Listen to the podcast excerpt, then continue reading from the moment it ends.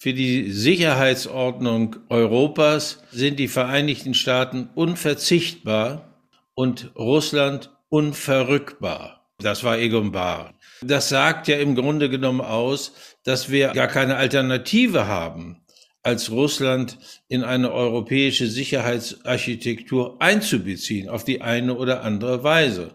Und wenn wir Russland ausgrenzen würden, dann würden wir natürlich das Risiko, dass es zu weiteren Konflikten in der Zukunft kommt, eher vergrößern als verringern. NDR Info Streitkräfte und Strategien Sicherheitspolitik kontrovers Willkommen zur 30. Folge unseres Podcasts. Mein Name ist Joachim Hagen. Andreas Flocken, der euch, der Sie normalerweise durch die Sendung führt, kümmert sich mit Carsten Schmiester um unseren täglichen Podcast von Streitkräfte und Strategien über den Krieg in der Ukraine. Im Studio ist auch meine Kollegin Julia Weigelt. Hallo Julia. Moin, moin. Wir nehmen diesen Podcast auf am 10. März 2022 und natürlich steht der Angriff Russlands auf die Ukraine im Mittelpunkt dieser Ausgabe. Damit es keine Verwirrung gibt, in diesem längeren Podcast wollen wir den Blick weiten und uns vor allem mit den indirekten Folgen des Angriffs auf die Ukraine befassen. Den täglichen Podcast über die Entwicklung des Krieges und die Lage in der Ukraine gibt es natürlich weiter. Im Mittelpunkt dieses Podcasts steht deshalb die Frage, wie eine zukünftige Friedensordnung in Europa aussehen kann und ob Russland darin noch einen Platz haben sollte. Und der Ton, den Sie und den ihr eben gehört habt, das ist der ehemalige deutsche General Harald Kujat, der auch mal Vorsitzender des NATO-Militärausschusses war. Er ist der Meinung, dass Russland trotz des Angriffs der Ukraine Teil einer europäischen Sicherheitsarchitektur sein sollte. Außerdem geht es heute bei uns um das 100 Milliarden Sondervermögen für die Bundeswehr, das Bundeskanzler Scholz angekündigt hat. Wird jetzt wirklich alles besser in Sachen Ausrüstung? Aber erst einmal zum Krieg in der Ukraine. Eine der großen Befürchtungen der Menschen dort ist ja, dass wenn der Vormarsch der russischen Truppen weiter so stockt, die Armee noch brutaler vorgehen wird, um den Widerstand der Bevölkerung zu brechen. Ja, dass Russland die Städte des Landes geradezu ausradieren wird. Grund für diese Befürchtung ist das Vorgehen der russischen Armee in Tschetschenien 1999 und in Syrien vor drei Jahren. Julia, du hast dich mit diesen beiden Kriegen und der Strategie der russischen Armee dort beschäftigt. Könnte die russische Armee ähnlich vorgehen wie in Tschetschenien und Syrien? Ja, also die Sorge besteht auf jeden Fall. Manche Militärexperten halten das zwar für nicht so wahrscheinlich, weil Putins offizielle Begründung für die Invasion ist ja, Russland wolle die Ukraine befreien von drogensüchtigen Neonazis und Bilder von zerbombten Wohnvierteln, das passt damit nicht zusammen. Aber wir sehen jetzt schon Bilder, etwa im ostukrainischen Kramatorsk. Da ist eine russische Rakete in einem Wohnhaus detoniert, alle Fensterscheiben zerstört, die Fensterrahmen aus der Fassade gerissen, zersplittertes Holz hängt da aus den Wohnungen raus. Und solche Bilder gibt es eben auch aus den ukrainischen Städten Charkiw und Mariupol. Da stehen teilweise ganze Straßenzüge in Flammen. Und in Mariupol wurde sogar eine Geburtsklinik bombardiert. Da haben uns Bilder erreicht mit einem etwa zwei Stockwerke tiefen Krater vor dem Gebäude. Und Militärexperten befürchten jetzt, du hast es schon angesprochen, dass nach der Flucht weiterer Zivilisten durch diese humanitären Korridore Putin eben dieselbe Strategie wie im Zweiten Tschetschenienkrieg 1999 anwenden könnte. Was ist denn damals genau passiert? Also die Internationale Föderation für Menschenrechte hat in einem Bericht äh, im Jahr 2000 zusammengefasst, damals seien äh, Städte und Dörfer auch ohne militärische Notwendigkeit zerstört wurden, auch solche, die gar nicht verteidigt wurden. Russland hatte im September 1999 Wohnviertel im tschetschenischen Städten bombardiert, vor allem in der Hauptstadt Grosny. Anfang Dezember stellte dann die russische Armee ein Ultimatum, entweder fliehen oder sterben.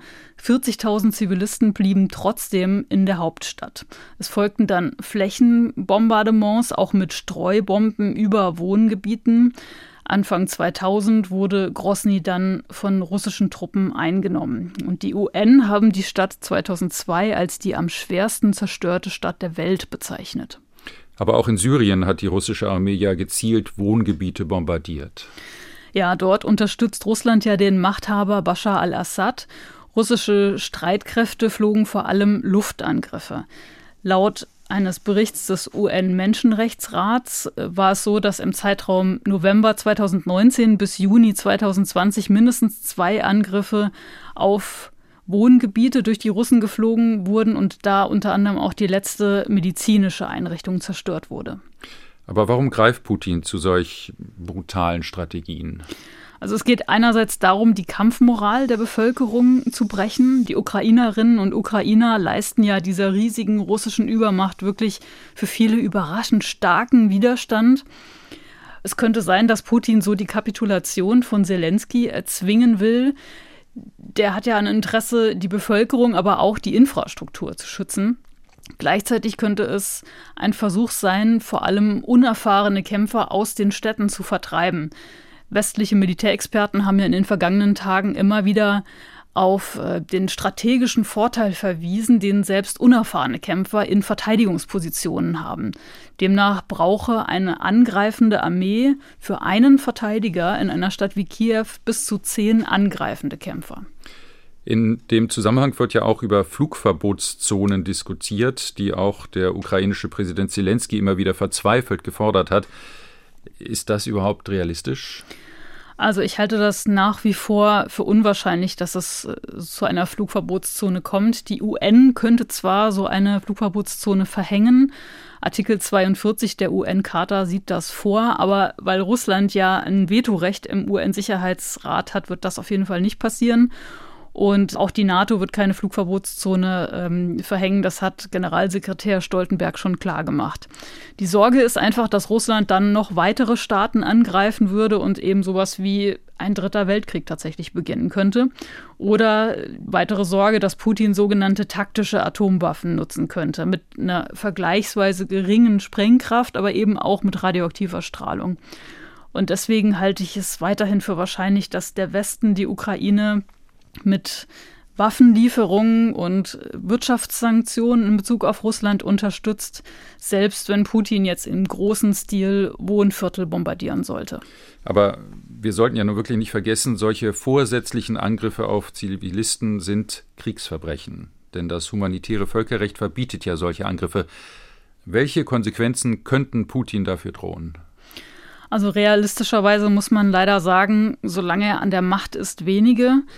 Ähm, der Internationale Strafgerichtshof in Den Haag hat zwar inzwischen Ermittlungen gegen Russland aufgenommen wegen des Verdachts auf Kriegsverbrechen und auch vor dem Internationalen Gerichtshof, der ebenfalls in Den Haag sitzt, hat am Montag eine Anhörung zum russischen Angriff auf die Ukraine begonnen. Der Internationale Gerichtshof, das ist das Hauptrechtsprechungsorgan der Vereinten Nationen. Die Ukraine hat dort Anklage eingereicht gegen Russland wegen Völkermords aber äh, russische Vertreter sind noch nicht mal vor Gericht erschienen. Und das Zweite ist, mögliche Urteile dieser beiden Gerichte sind zwar bindend, aber die Gerichte können die Umsetzung der Entscheidungen nicht erzwingen. Danke, Julia, für diese Einschätzung. Streitkräfte und Strategien. Der Schwerpunkt. Der russische Angriff auf die Ukraine hat die gesamte Sicherheitsordnung in Europa über den Haufen geworfen. Nach dem Zusammenbruch der Sowjetunion waren alle NATO-Mitgliedstaaten davon ausgegangen, dass es nur noch darum gehen sollte, eine Friedensordnung zu finden, die die Bedürfnisse beider Seiten berücksichtigt. Schon damals hieß es, Sicherheit in Europa könne es nur mit Russland geben und nicht gegen Russland. Diese Hoffnung liegt nun in Trümmern. Wie kann eine neue europäische Sicherheitsordnung jetzt aussehen? Was muss sich ändern? Was kann möglicherweise noch gerettet werden? Mein Kollege Jerry Sommer hat recherchiert und mit verschiedenen Experten darüber gesprochen. Erst und jetzt von Düsseldorf aus zugestaltet. Hallo Jerry. Hallo Julia, hallo Joachim. Hallo Jerry. Lass uns zunächst noch mal etwas ausholen. Wie sieht die europäische Sicherheitsordnung zurzeit aus? Welche Elemente gehören überhaupt dazu? Also die europäische Sicherheitsordnung besteht aus mehreren Elementen. Vielleicht kann man auch sagen, bestand aus mehreren Elementen. Den Beginn machte wahrscheinlich die Schlussakte der Konferenz über Sicherheit und Zusammenarbeit in Europa 1975, also noch zu Zeiten der Blockkonfrontation und unter den Bedingungen des Kalten Krieges wurden damals die UN-Prinzipien, Gewaltverzicht, Unverletzlichkeit der Grenzen, friedliche Beilegung von Konflikten und so weiter gemeinsam betont. Dann kam 1990 die sogenannte Charta von Paris. Das war nach dem Kalten Krieg, nach der Vereinigung Deutschlands.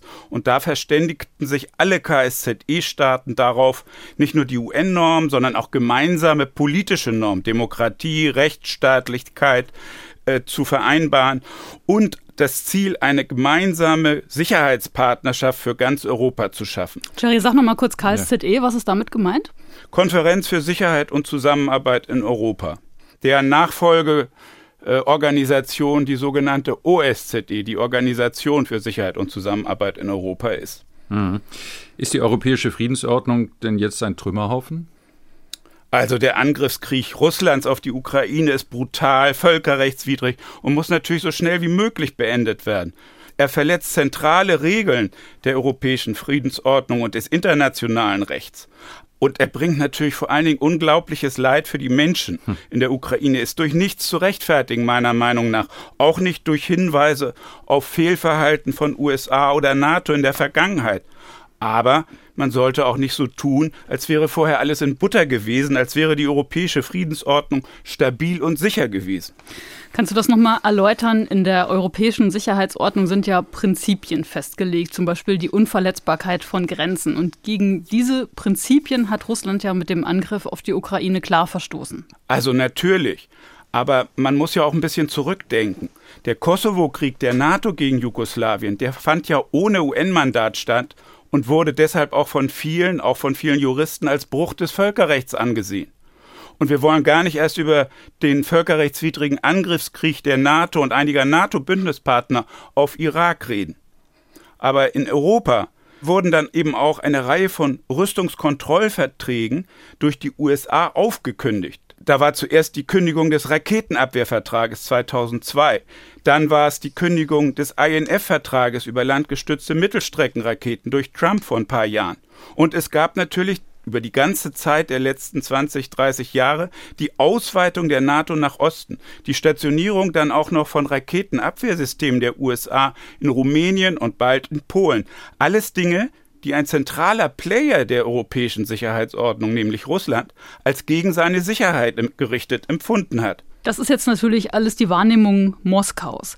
Gleichzeitig hat Russland ja die Grundprinzipien der europäischen Sicherheitsordnung in der Charta von Paris ja ausdrücklich anerkannt. Und jetzt hat Moskau mit dem Angriff auf die Ukraine ja Wortbruch begangen. Klar, unbestreitbar.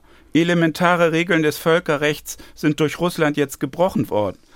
Aber man darf auch nicht vergessen, in der Charta von Paris und in anderen Verträgen der 90er Jahre, da stand ja auch, dass man eine unteilbare Sicherheit schaffen will, dass die Sicherheit des einen nicht auf Kosten der Sicherheit des anderen gehen darf, dass die OSZE also die Nachfolgeorganisation der KSZE, ein zentraler Pfeiler der Sicherheitsordnung in Europa sein wird. Und das hat alles nicht stattgefunden. Insbesondere Rüstungskontrolle in Europa ist erodiert, wofür die USA die Hauptverantwortung tragen.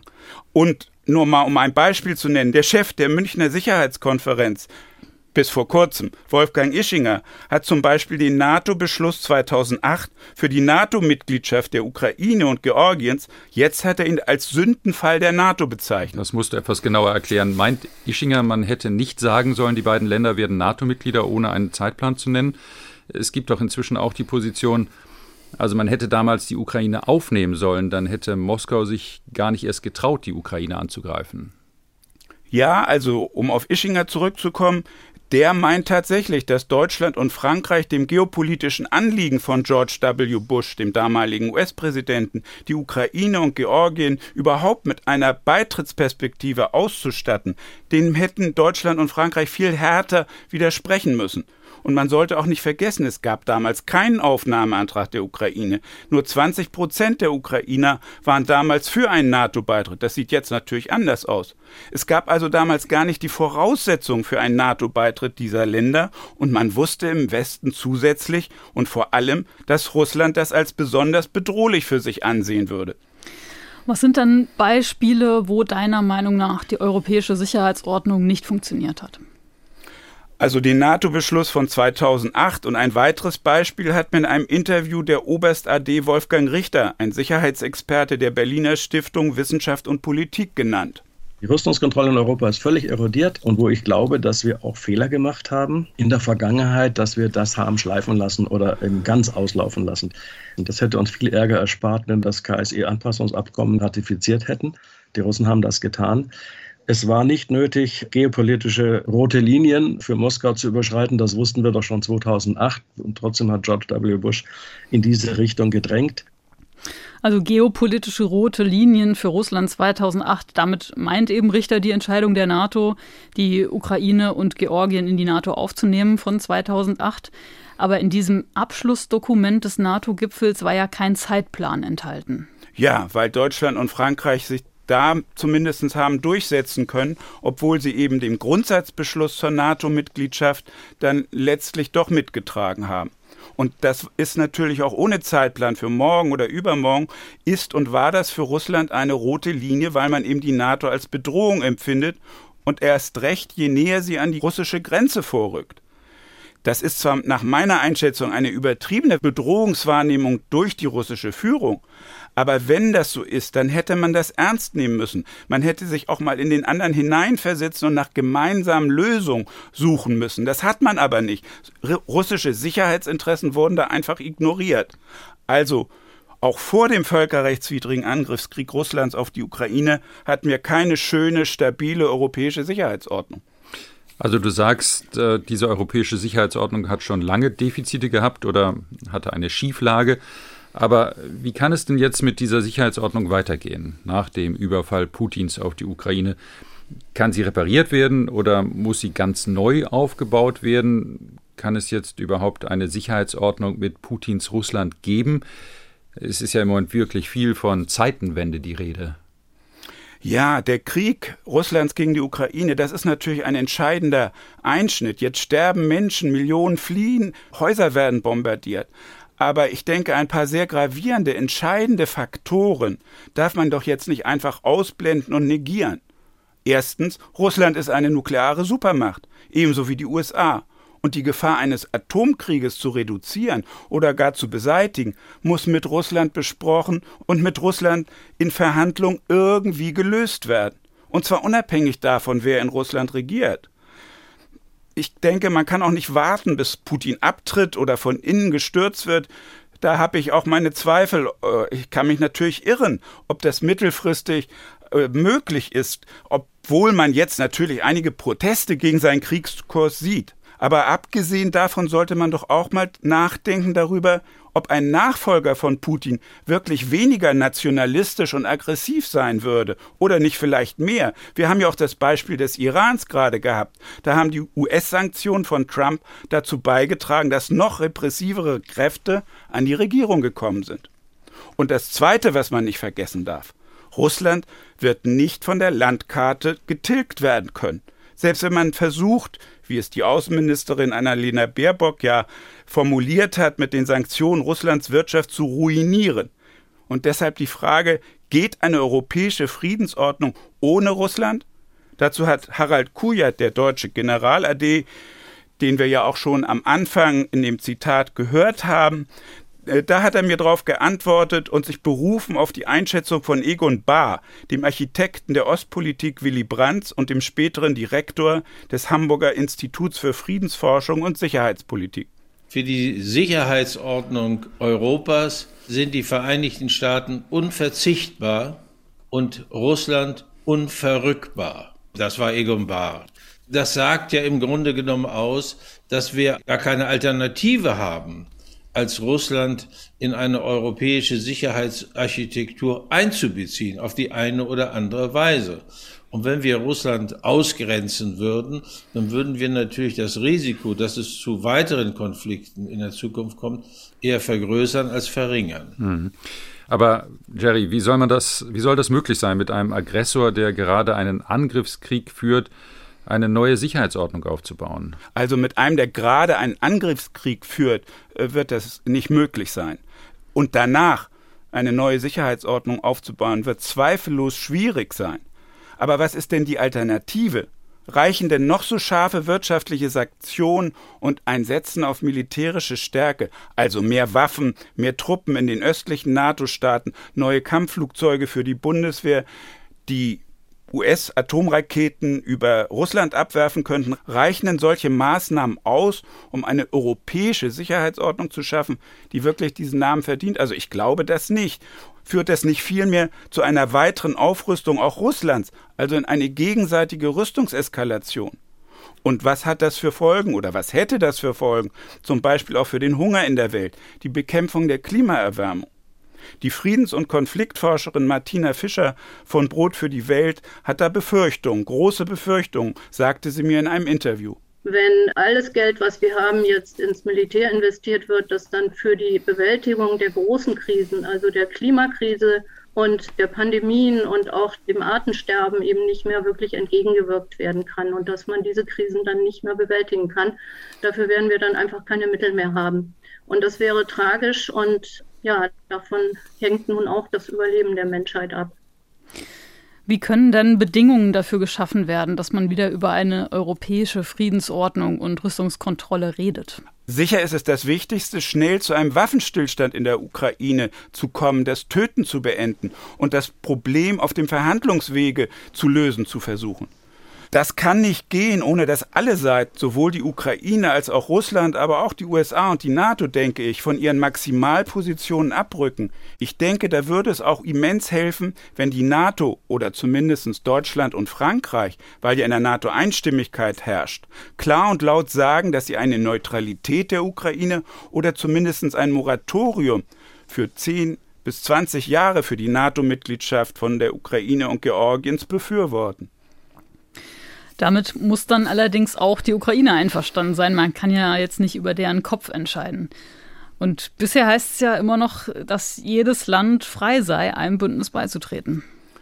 Das stimmt, jedes Land ist frei, einem Bündnis beizutreten. Aber kein Land hat doch ein Recht darauf, zum Beispiel von der NATO aufgenommen zu werden. Das wird, glaube ich, dieser zweite Teil wird häufig vergessen. Es wird auch vergessen, dass man in Europa eigentlich das Ziel einer Sicherheit haben muss, einer gemeinsamen Sicherheit, wo Maßnahmen der einen Seite nicht auf Kosten der Sicherheit der anderen Seite gehen. Und es ist doch auch ein Fakt, dass die Ukraine weder heute noch morgen oder übermorgen in die NATO aufgenommen werden wird. Deshalb meiner Meinung nach auch wäre es gut, dass die NATO insgesamt oder zumindest Schwergewichte in der NATO sich für solch ein Moratorium aussprechen und damit auch das begonnene Umdenken in der Ukraine unterstützen, um das Blutvergießen jetzt zu beenden. Denn die Verhandlungen, die stattfinden oder stattgefunden haben in den vergangenen Tagen, die haben ja bisher kein Ergebnis gezeigt. Aber immerhin hat die ukrainische Seite jetzt ja mehrfach erklärt, dass sie über Sicherheitsmodelle ohne NATO-Mitgliedschaft zu diskutieren bereit ist. Also ich glaube, um möglichst schnell einen Waffenstillstand zu erreichen, ist auch darüber hinaus ein Angebot des Westens an Russland unter bestimmten Bedingungen Sanktionen zurückzunehmen und nicht auf ewig zu lassen sinnvoll. Aber kommen wir zurück zu dem für Russland wohl entscheidenden Punkt der NATO-Mitgliedschaft der Ukraine. Der deutsche General äh, Harald Kujat befürwortet ja schon seit langem eine sogenannte konditionierte Neutralität der Ukraine und er hält das immer noch für sinnvoll, weil es ja in der NATO immer noch keine Einstimmigkeit für eine Mitgliedschaft gäbe, weil auch in der Ukraine selbst ein hohes Demokratiedefizit herrscht, Korruption herrscht, all das, was nicht den NATO-Kriterien für eine Mitgliedschaft entspricht. Und vor allem sagt er, vor allem, weil eine NATO-Mitgliedschaft der Ukraine nicht die Sicherheit der NATO erhöht, sondern sie wegen der Konfrontation mit Russland vermindert. Harald Kujat. Da ist aus meiner Sicht immer noch das richtig, was Henry Kissinger 2014 gesagt hat. Er hat nämlich gesagt, die Ukraine darf nicht zu einem Vorposten Russlands gegenüber dem Westen werden.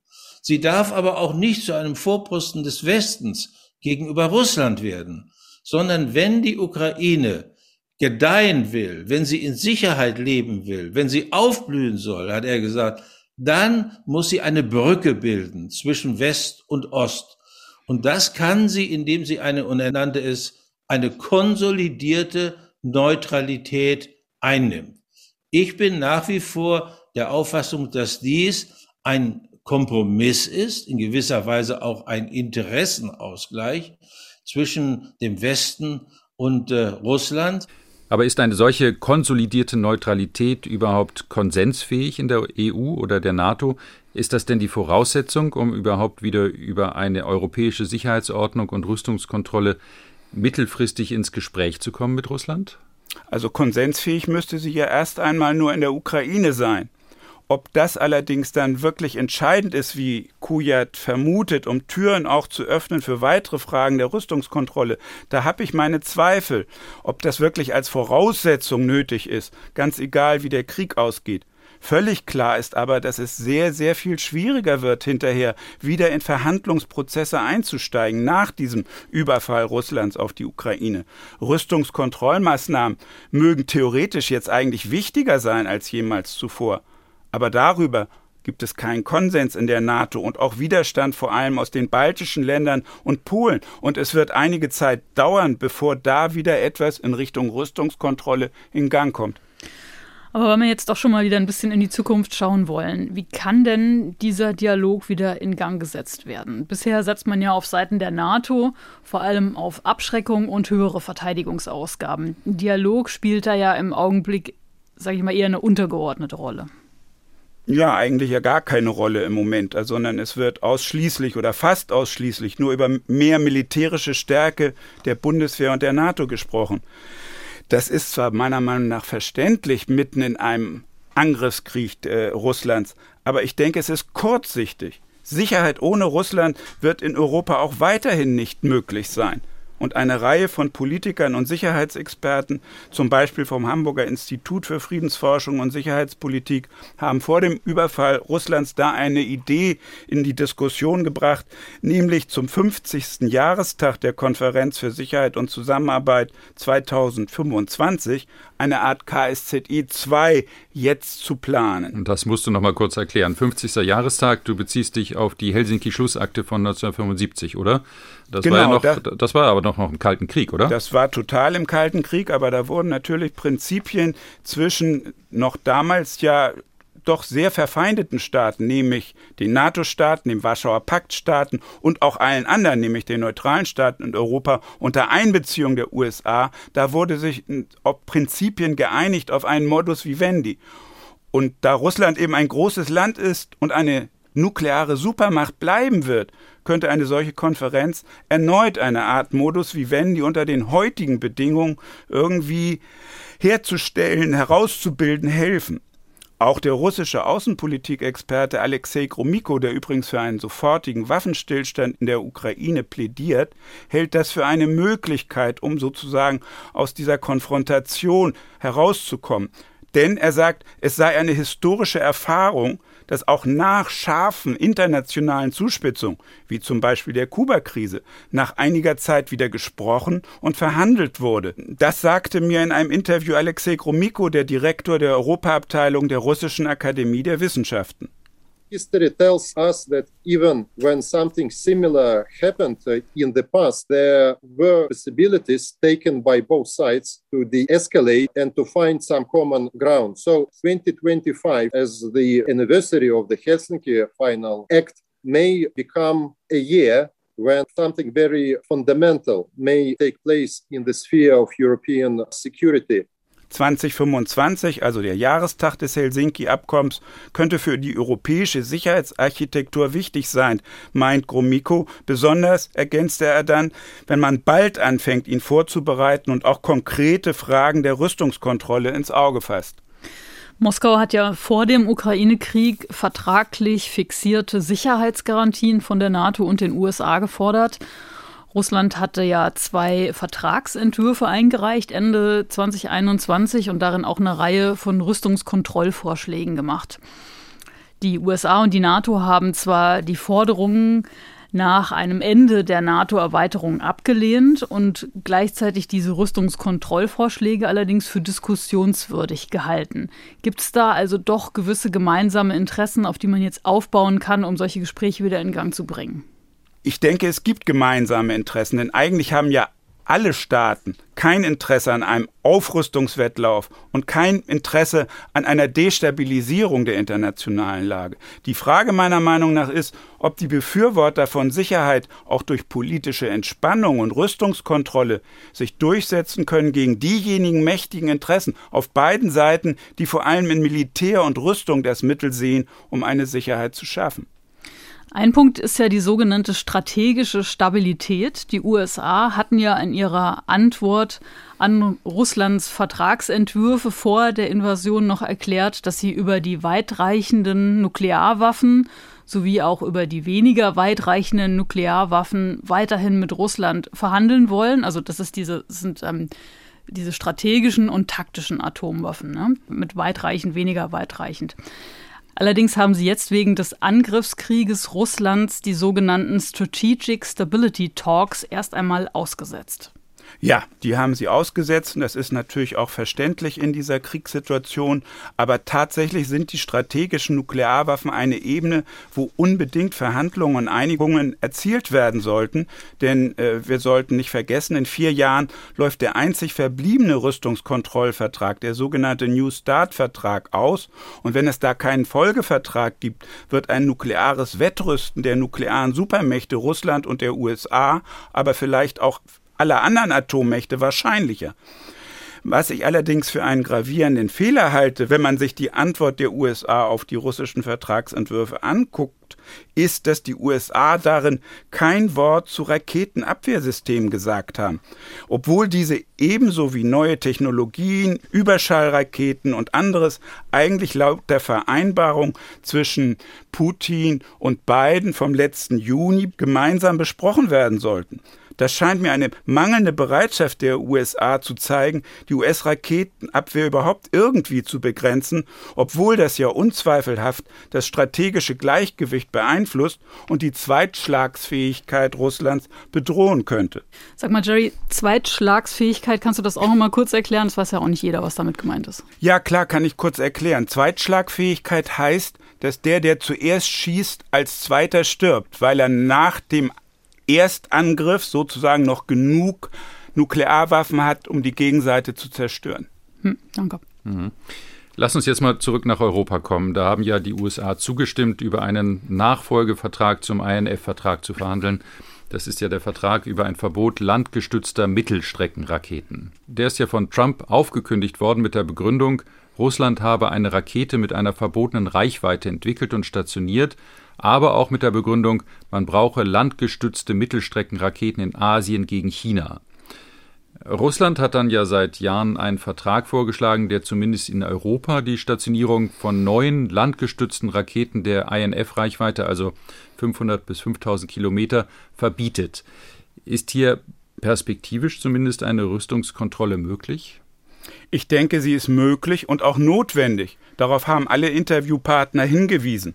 Leider haben die USA und die NATO ja erst jetzt im Januar nach dem Aufmarsch der russischen Truppen um die Ukraine herum solchen von Russland schon seit Jahren vorgeschlagenen Verhandlungen zugestimmt. Der russische Sicherheitsexperte Alexei Gromyko begrüßt auch, wenn es zu solch einem Abkommen käme, weil nämlich sonst mit der Stationierung solcher Mittelstreckenraketensysteme in Europa auch die sogenannte strategische Stabilität gefährdet wäre. Ob nun atomar oder konventionell bestückt, die Flugzeit von in Europa stationierten Raketen betrüge nur fünf bis sieben Minuten, so Gromyko. So if we imagine that in Europe there are new strike systems which can hit Moscow, St. Petersburg, on the one side and other European capitals on the other in five, seven minutes, then the uh, concept of strategic stability just loses its sense because there will be no time for the early warning systems to register these launches and then to send all these signals through the chain of command for the final political decision to take place. Also sagt Gromiko, wenn die Vorwarnzeit nicht 20 bis 30 Minuten, sondern nur 5 bis 7 Minuten beträgt, gibt es keine Möglichkeit mehr für eine politische Entscheidung über einen atomaren Gegenschlag. Und das wäre natürlich höchst gefährlich und destabilisierend. Hm. Aber die NATO hat doch gesagt, sie wolle gar nicht solche Waffen in Europa stationieren. Das ist so, ja, aber dann kann man das doch auch vereinbaren und auch mit Verifikationsmaßnahmen äh, kontrollieren und das auch schriftlich festlegen. Das ist nicht nur im russischen Interesse, finde ich, sondern vor allem auch im Interesse der europäischen NATO-Staaten. Für die USA ist das sicherheitspolitisch sogar vielleicht eher zweitrangig. Sie wären zumindest nicht als Erste von einem Nuklearkrieg in Europa betroffen. Aber ich glaube, es sind auch durchaus Zweifel daran angebracht, dass die USA solche Waffen nicht in Europa stationieren wollen.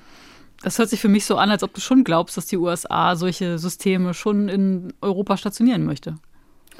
Also der Congressional Research Service, also die offizielle wissenschaftliche Agentur des US-Kongresses hat erst kürzlich in einer Analyse geschrieben, dass Zitat die US Army sich gegenwärtig bemühe, Stützpunkte in Europa und im pazifischen Raum für die Long Range Hypersonic Weapons zu sichern. Zitat Ende. An dieser US Überschallwaffen mit einer Reichweite von 2700 Kilometern wird auch schon gearbeitet. Stationierungsbeschlüsse sind allerdings noch nicht gefasst. Und auch der Sicherheitsexperte der Berliner Stiftung Wissenschaft und Politik, Wolfgang Richter, hält es deshalb für dringend geboten, ein Verbot von landgestützten Mittelstreckenraketen in Europa zu erreichen. Wir sehen ja, dass in Mainz-Kastell bereits das 56. Artilleriekommando der Amerikaner wieder aufgebaut worden ist. Das war ja mal dazu da, die Pershing 2, also die Mittelstreckenraketen, zu führen. Am Ende steht die Grundsatzfrage, werden dort die Hypersonic Long Range Missiles eingesetzt, also die superschnellen ballistischen Raketen? Und wo würden sie stationiert und können wir das verhindern? Denn das ist natürlich eine weitere Eskalationsstufe.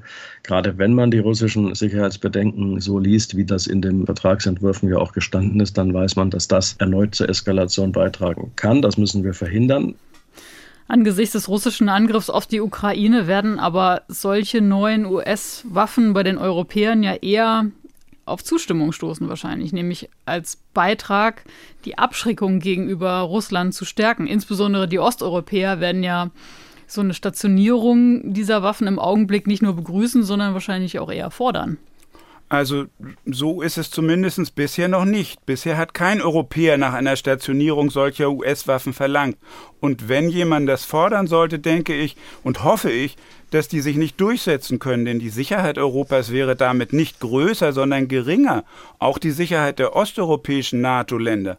Deren Sicherheit könnte vielleicht sogar eher zusätzlich erhöht werden, wenn man das Angebot Russlands, keine Angriffswaffen so zu stationieren, dass sie die andere Seite erreichen können, so heißt es im Vertragsentwurf, aufgreifen und darüber verhandeln würde.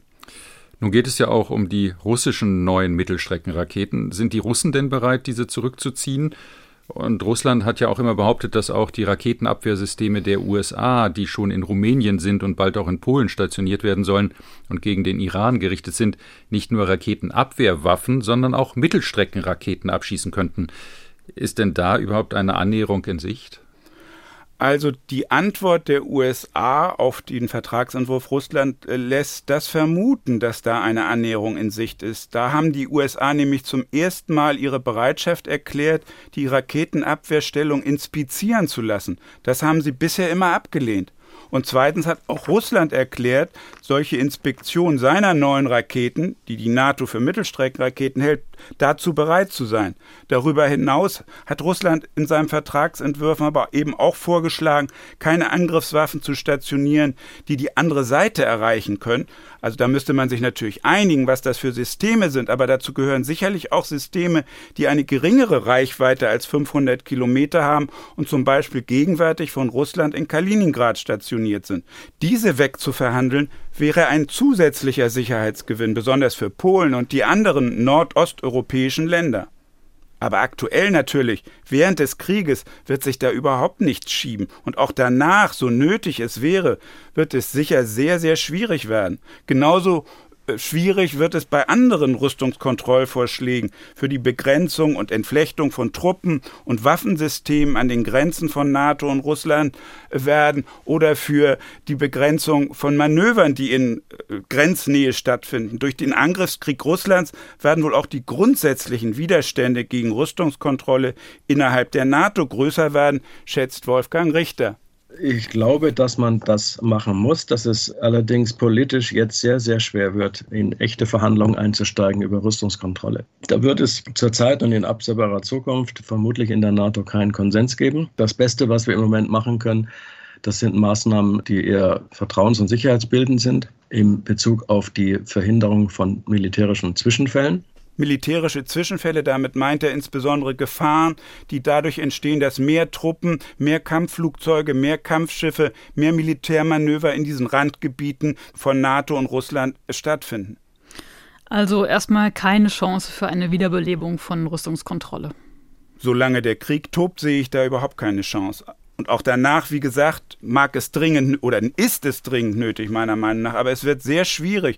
Und es wird auch dann vielleicht besonders darauf ankommen, ob Deutschland und Frankreich zusammen sich als Vorreiter von Rüstungskontrollvorschlägen und von Vorschlägen für eine neue europäische Sicherheitsordnung machen. Und damit auch selbstbewusst sowohl gegenüber den USA, aber auch gegenüber rüstungskontrollkritischeren Ländern, wie eben manchen baltischen Ländern, äh, auftreten. Denn in puncto Rüstungskontrolle scheint mir eher die vielbeschworene Einheit von EU und NATO ein Klotz am Bein zu sein, als dass das eben zu mehr Rüstungskontrolle führt. Aber wie gesagt, Rüstungskontrolle ist ein Thema vom Morgen. Jetzt geht es erstmal darum, den Krieg, das Töten, die Invasion Russlands in die Ukraine zu beenden, eine Verhandlungslösung zu finden und eine Eskalation bis hin zu einem NATO-Russland-Krieg zu verhindern. Wie gesagt, dazu müssen auch vor allem Russland und die Ukraine von Maximalpositionen abrücken. Aber auch der Westen kann dazu beitragen. Die friedenspolitische Referentin von Brot für die Welt, Martina Fischer, meint zum Beispiel, dass auch die NATO sich in Bezug auf die Mitgliedschaft der Ukraine bewegen müsse. Ich glaube, dass es nicht ohne ein Moratorium in dieser Frage der NATO-Mitgliedschaft abgehen wird. Diese Dinge hätte man im Grunde natürlich alle präventiv vorher verhandeln müssen. Ob dieses Angebot alleine jetzt noch wirkt, ich weiß es nicht. Das ist natürlich eine höchst umstrittene Auffassung. Vielen Dank, Jerry, für deine Einschätzung. Die Langfassung der Interviews mit Wolfgang Richter, Harald Kujat, Alexei Gromiko und Martina Fischer findet ihr, finden Sie auf der Internetseite von Streitkräfte und Strategien unter ndr.de-streitkräfte. Sicherheitspolitische Notizen zum Schluss kommen wir nach Deutschland. Hier hat der russische Angriff auf die Ukraine zu einer sicherheitspolitischen Kehrtwende geführt. Wurde die Bundeswehr finanziell bislang eher stiefmütterlich behandelt, werden die Ausgaben jetzt deutlich erhöht. Bundeskanzler Olaf Scholz sprach von einer Zeitenwende, als er im Bundestag sein 100 Milliarden Sondervermögen für die Bundeswehr ankündigte. Aber was bedeutet das? Ist das das Ende der berüchtigten Ausstattungsmängel bei der Bundeswehr? Kai Küstner kümmert sich im ARD Hauptstadtstudio um die Sicherheitspolitik. Kai, wie lange dauert so etwas, um so ein Sondervermögen aufzubauen?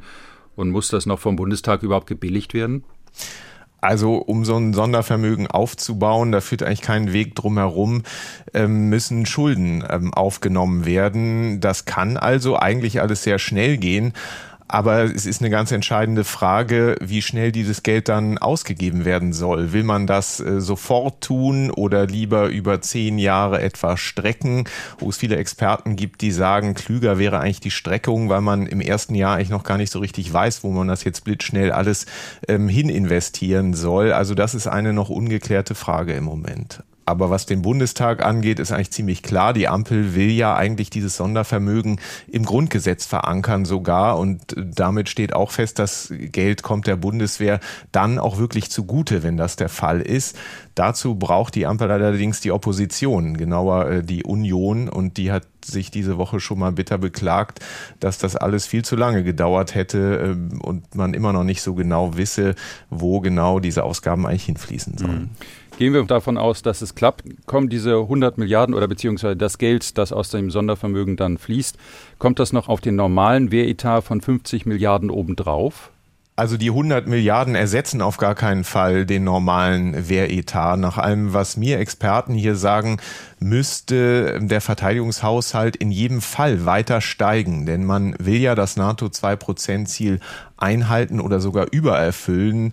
Das ist ja das Versprechen von Olaf Scholz. Und dieses Verteidigungsbudget müsste dann ähm, dieses Jahr bei etwa 70 Milliarden liegen, um das 2-Prozent-Ziel einhalten zu können. Dazu würde man zum Teil die 100 Milliarden einsetzen können. Aber langfristig geht es aus meiner Sicht nicht ohne eine Steigerung auch beim Verteidigungsbudget. Mhm. Und ist denn schon klar, was mit diesen 100 Milliarden jetzt gekauft werden soll? Also es liegt ja ein wenig auf der Hand, an welchen Stellen äh, dringende Entscheidungen getroffen werden müssen. Da wären zum einen die großen, teuren Anschaffungen, Tornado-Nachfolge, schwerer Transporthubschrauber. Wir wissen alle, der Tornado-Jet ist altersschwach, der muss ersetzt werden.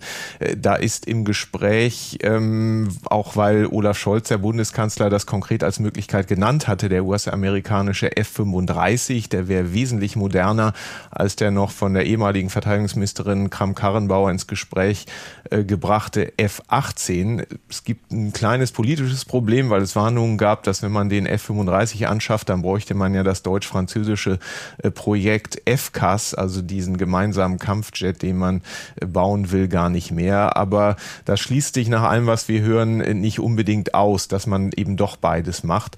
Und eine Diskussion, die Russlands Präsident Putin mit seinem Angriffskrieg in der Ukraine ähm, jetzt wirklich gänzlich zum Erliegen gebracht hat, ist äh, die über die nukleare Teilhabe. Also das Versprechen an die NATO, dass deutsche Jets im Ernstfall auch US-Atomsprengköpfe transportieren und notfalls auch ins Ziel bringen müssten.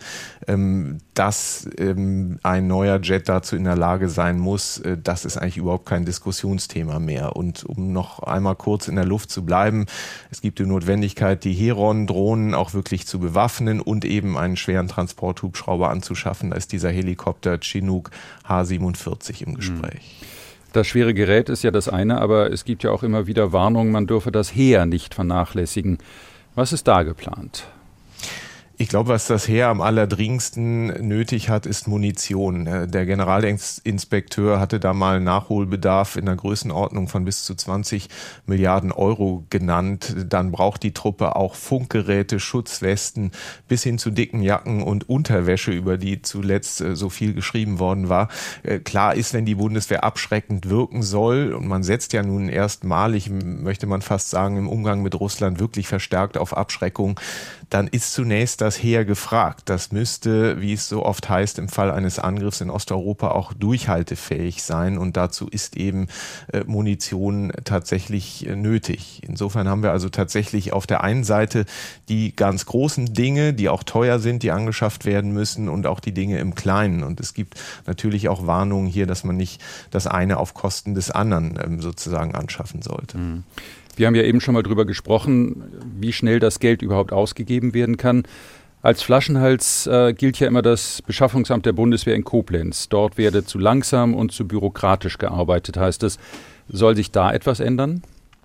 Ja, dieses Versprechen, das gibt es äh, schon relativ lange. Schon ähm, im Januar hatte die neue Verteidigungsministerin Christine Lamprecht versprochen, dass man beim Beschaffungswesen etwas tun muss, dass da eine Reform stattfinden muss. Ähm, das ist ja ein Gesprächsthema ähm, eigentlich seit Jahren, nur dass jetzt eben aktuell die Notwendigkeit gesehen wird, dass da wirklich schnell etwas äh, passieren muss. Äh, wir erinnern uns, die Wehrbeauftragte Eva Högel hat bei einem äh, Truppenbesuch ähm, erfahren müssen, dass ähm, selbst für diese kleine Unterstützungsgruppe da im Baltikum nicht genug Winterbekleidung äh, vor Ort war. Und das ist nur ein kleines Beispiel dafür, dass tatsächlich Not tut, dass einfach äh, die Beschaffung bei der Bundeswehr schlanker und schneller gestaltet werden muss. Und jetzt, wo alle da drauf gucken, denke ich, gibt es eine Chance, dass sich da tatsächlich auch etwas tut. Soweit die Einschätzungen von Kai Küstner.